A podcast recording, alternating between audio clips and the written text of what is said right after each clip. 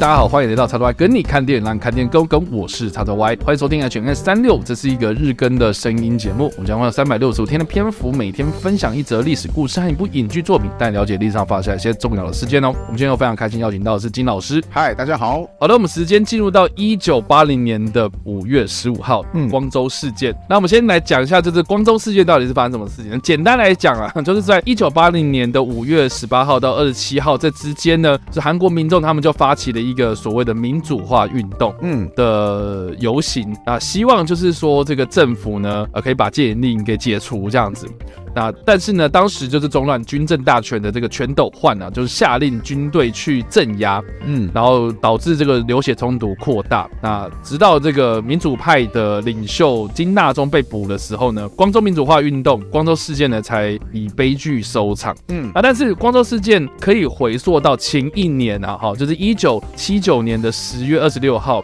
这一天呢，就是长期统治韩国政府已经多年的这个朴正熙，他最后就是被杀嘛，嗯，被刺杀，就是被自己的情报部部长给刺杀了，南山的部长们。对，大家可以去看那部电影。反正就是他被杀之后呢，韩国的政府就陷入一个权力真空的状态。嗯，那当时呢，身兼总司令还有戒严司令部联合搜查本部的这个陆军少将全斗焕呢，他就发动了所谓的双十二政变，就夺下了韩国的政权。嗯，然后就总揽了军政这样子。嗯，那这个举动呢，就让全国上下的这个学生或是劳工阶层的比较基层的人士啊，引起非常大的。不满，所以就要求这个解除戒严，让国家恢复民主政治的状态，所以就开始就是走上街头去示威游行。所以并不是一九八零年他们才开始走上街头，是一直陆陆续续都有这样的诉求。嗯，然后他们当时呢发起了一个比较大型的游行，但是就被全斗焕。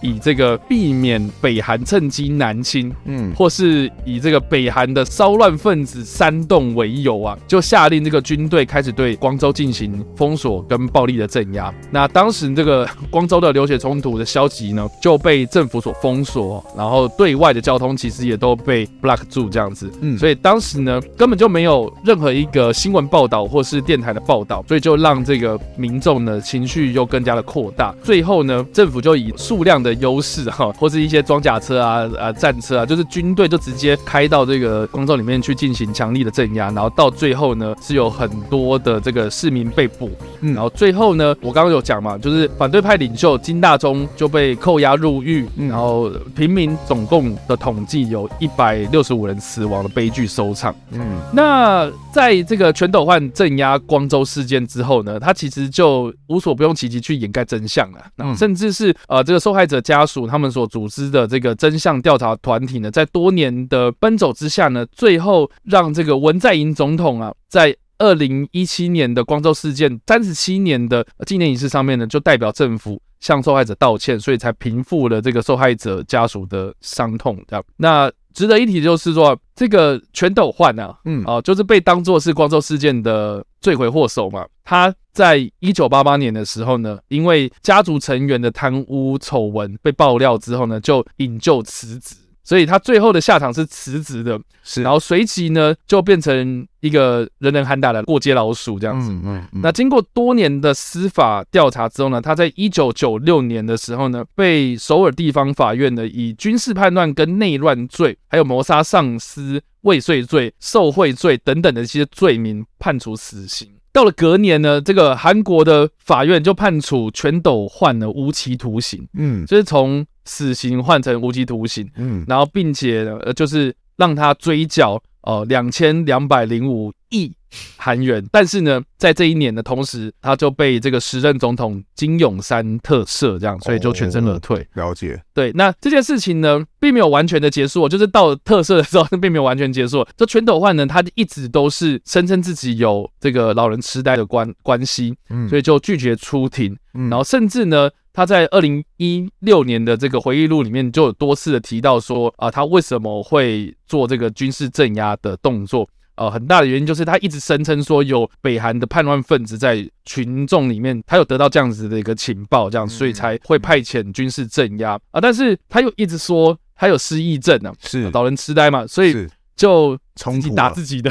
脸这样。然后而且呢，他还有被这个媒体拍到，就是说他在被特赦之后呢，就一直有去打高尔夫球这样哇，所以就引发争议了哇。就说，哎、欸，你不是老人痴呆吗？还可以打高尔夫？不是身体不好吗？你不是身体不好吗？你不是不能出庭吗？结果你还可以去悠哉打小白球啊！直到二零二一年哦，也就是最近呢的十一月二十三号，全斗焕才以高龄九十岁寿终正寝。那就目前来讲，就是有很多关于光州事件的电影啊，包括呢，我们之前有提到过这个卢武铉总统嘛，他当时就是打了一个非常有名的官司，就是所谓的抚林事件。嗯，那抚林事件的背景其实就是跟光州事件有关啊，就是全斗焕他当时就是抓了很多在釜山的一些呃知识分子嘛，所以就是为什么叫抚林啊，就是因为釜山的知识分子，然后被告到就是。法院嘛，然后就是说什么他叛乱什么，然后当时这个卢武铉还没有当总统之前，他是律师，所以就无偿的帮这些人，就是当做辩护这样子，嗯，所以就是正义辩护人，当时也是在描述这件事情。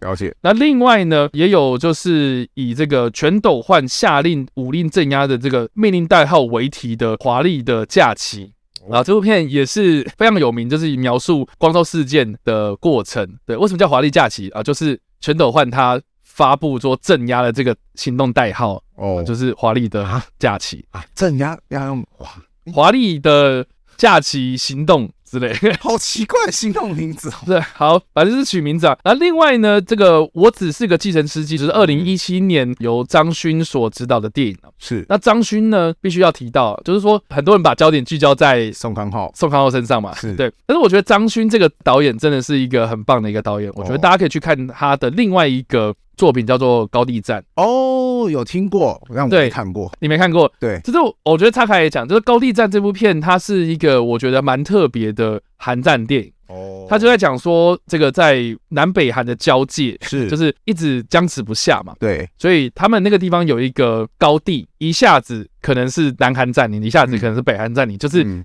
易主一直被可能短时间内易主多次。是，然后呢，蛮特别，就是说 南韩的这个军队攻上去之后，他们会在那个高地的阵地里面埋一些东西，是，然后下一次就是他们被 北韩攻下来之后呢，他们就会在那个东西里面找到一些南韩的东西，嗯，他们就会放一些北韩的东西进去，哦、对，所以就是来来回回，哎，已经变成是一种习惯了，嗯，就有一天发现说，哎，打开来什么东西都没有。啊。怎么回事？所以就是反而会觉得不太正常，是，所以就是他透过一个高地的争夺，嗯，然后来描述这个南北韩之间军人的一个。矛盾，我觉得很棒的一个观点，这样。哦，所以我觉得他拍这个我只是计程车司机的时候，其实我觉得大家可以去看一下，就是他用一个外国记者，嗯，然后跟着一个计程车司机进入到光州的这种比较旁观者的角度去观察光州事件的发生的过程，我觉得是一个很特别的观点啊。哦，对对对。就是他的观点都很特别，是，然后这个剧本上面都很常会制造一些冲突感这样子，嗯，嗯，所以这个是我个人在看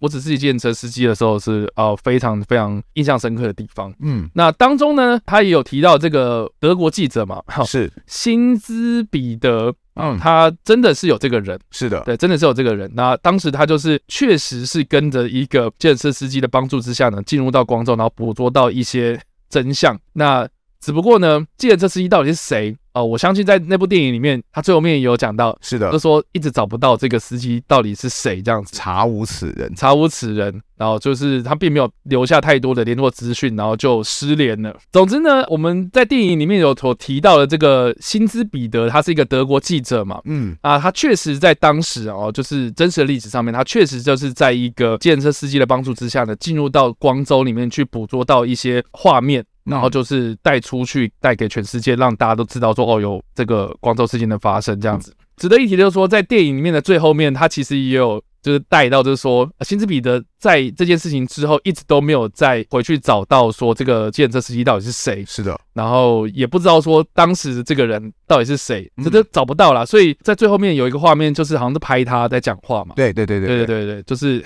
真实的影像。对，那只是很可惜的，就是说电影是二零一七年上映嘛，嗯，在上映的前一年，二零一六年的时候呢，辛斯彼得就过世了，这样子，对，所以他一直都没有机会见到这一个好心的司机。是，那值得一提就是说呢，在电影上映之后啊，嗯，有一个自称是金城弼的男子啊，他在推特上面就表示说，我爸就是当时的计程车司机哦，他的名字叫做金世福。哦，而且他还秀出了就是呃，他爸爸就金世福跟辛兹彼得两个人的合照啊，作证这样子，所以两个人都过世了这样子。哦，了解。所以他是有儿子而没有女儿这个样子嘛？因为在电影当中，他是有演到说宋康昊演的那位计程车司机，他有一个。女儿，女儿嘛，对，但我没看到他儿子哎，所以然后对，因为我我自己的猜测，我不知道是不是这样子啦，是，因为他大部分都是以辛兹彼得的回忆作为主题嘛，嗯，所以他对这个建设司机的背景可能透露的没有很多，嗯，所以我觉得剧本他可能就是按照辛兹彼得当时的一些描述和一些史料的佐证啊，然后把这个人给拼凑起来，嗯，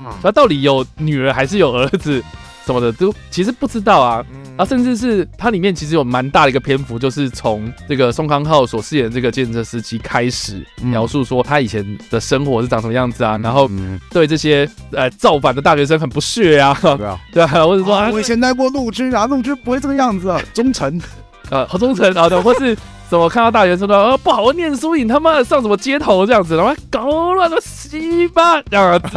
对，这个就 比较好笑嘛。是对，真在，但是他就是经过这件事情之后，就是有改观很多这样。嗯，那到底真实的计程车司机到底是长什么样子啊？或者他做过什么事情？我觉得蛮多都是剧本去杜撰的啦。嗯嗯。对，因为毕竟就是在电影拍摄的过程中，或者在这个制作的过程中，前置作业的时候，并没有找到这个人嘛。是对啊，所以后来才知道说，哦，原来他是儿子，不是女儿什么的。我觉得当时可能电影就是没有考究到这件事情。了解，我可以理解，因为就就真的是记者要再去再三去查这个人，就查无此，然后对，所以也不清楚他儿子或是女儿。这样讲就可以行得通，就是前面都是要铺陈的，要铺陈。是啊，是啊，是啊，对。总之啊，我觉得提到韩国历史啊，我觉得蛮有趣的。嗯，就说他们的民主，应该说二战之后或者韩战之后啊，是他们的这个政府啊，一直都是属于独裁政权。对，而且啦哈，就是可能这个独裁者下台之后呢，就被另外一个独裁者上台推翻。嗯，所以他们有很多所谓的什么第几共和、第几共和。嗯。